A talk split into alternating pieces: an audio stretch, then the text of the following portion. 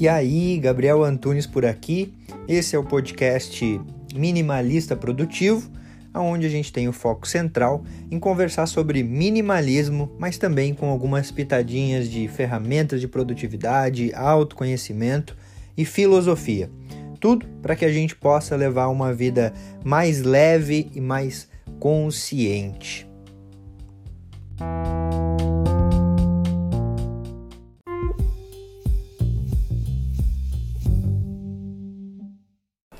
Final de ano, mais um ciclo se encerra e é natural que ao final de um ciclo e início de outro, a gente também comece a visualizar e planejar os nossos próximos objetivos. E esse é o segundo vídeo da série de sete vídeos que eu fiz onde eu enumerei os sete principais erros que a maioria das pessoas cometem ao traçar os seus objetivos. Porque eu mesmo já cometi e eu tenho certeza também que a maioria das pessoas vem cometendo alguns desses erros, se não todos. E o que acontece é que ao final disso, esses erros acabam nos atrapalhando de seguir os nossos objetivos e não é isso que a gente quer, não é verdade?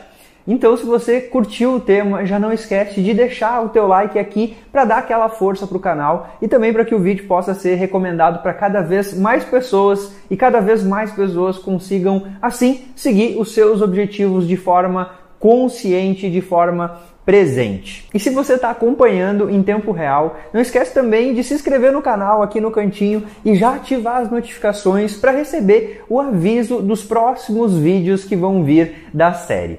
E se você está acompanhando esse vídeo depois, o próximo vídeo já está aqui na descrição. Mas ainda assim, não esquece de se inscrever no canal para receber aviso dos melhores conteúdos que estão saindo por aqui sempre. Beleza?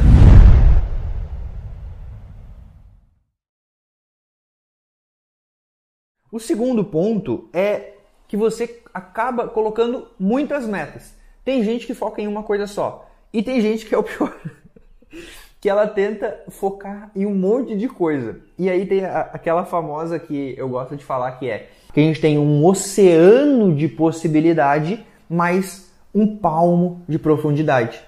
Ou seja, não adianta você correr um metro para 100 lugares diferentes.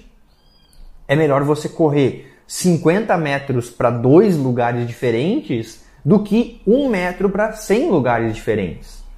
Mas ainda assim você correu 100 metros. E aquelas pessoas que elas buscam técnicas de produtividade, mas não uma vida produtiva, elas estão o tempo todo correndo, mas sentem que não sai do lugar. Porque elas estão o tempo todo fazendo um metro para 100 lugares diferentes.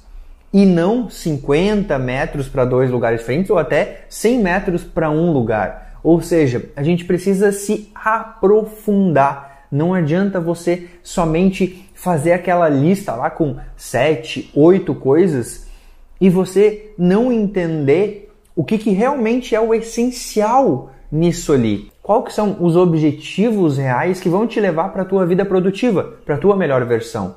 E aí você focar em poucos objetivos, mas em objetivos que realmente vão te ajudar nesse sentido. Inclusive, um dos principais erros aí que eu vou falar ali na frente vai te ajudar também a mensurar melhor qual como você traçar os seus objetivos. Mas o segundo erro principal é esse, é você ter muitos objetivos. Então, o primeiro é você focar em uma área só, e aí você desequilibra as outras. O segundo é você querer abraçar o mundo e você esquece de abraçar a si mesmo e não consegue evoluir na tua vida. Vou te dar um exemplo de como eu organizo as minhas metas. Eu gosto de separar as minhas metas pelos pilares da minha vida. Eu entendo que a minha vida ela tem quatro pilares. O pilar de equilíbrio, que está ali dentro do pilar de equilíbrio saúde física, saúde mental e espiritualidade, além do pilar de equilíbrio profissional, pessoal e financeiro.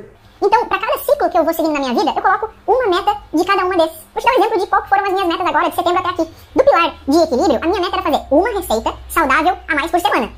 Simples assim. Só que dessa uma receita, no final dos, das, dos quatro meses, das 16 semanas, eu teria 16 novas receitas para explorar durante o ano que vem. Então eu foquei somente em uma, e eu tô focando ainda, somente em uma. Meu pilar profissional é acabar o ano com 100 vídeos no YouTube. E dia 27 de dezembro eu vou completar o centésimo vídeo no YouTube. Mas porque eu me planejei lá em setembro. E daí eu dei um gás, lá em setembro eu comecei a postar vídeo todo dia, até que eu consegui pegar mais prática, pegar mais fluidez. E depois disso eu fiz um cálculo muito simples para ver quantos vídeos eu tinha que postar por semana para que eu chegasse até o final do ano com 100 vídeos. O meu pilar financeiro era uma meta de guardar 20% do que eu recebo, 20% da minha renda. O meu pilar pessoal era ter mais momentos de qualidade com os meus pais. Porque durante a pandemia a gente se afastou, naturalmente, né? Porque era necessário. Mas eu coloquei essa meta muito simples. De voltar a, a ver eles de forma mais qualitativa. Talvez não vai ser quantitativa, justamente porque a gente tem que seguir ainda é, uma restrição. Então, essas eram as minhas quatro metas do último quadrimestre de 2020. Tu percebe que é algo simples, entendeu? E eu percebo que muitas vezes as pessoas que elas tentam é, abraçar tudo acabam que elas não foram para lugar nenhum, né? Então é, é, é, justamente esse o ponto. Você precisa traçar metas mais simples. Focar só em uma coisa é um problema, porque você está sendo reativo. Focar em um monte de coisa é um problema também. Então qual que é o caminho do equilíbrio? É você focar em poucas metas, mas em metas que vão fazer com que você se sinta equilibrado, vão fazer com que você sinta que você está evoluindo. Beleza?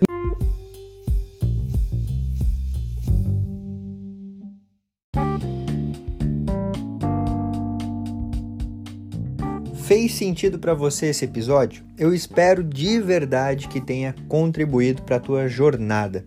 Se você quiser trocar uma ideia comigo, chega lá no Instagram @minimalistaprodutivo.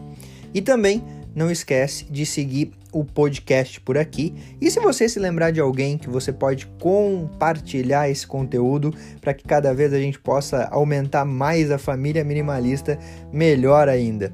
Feito. Grande abraço para você e até a próxima.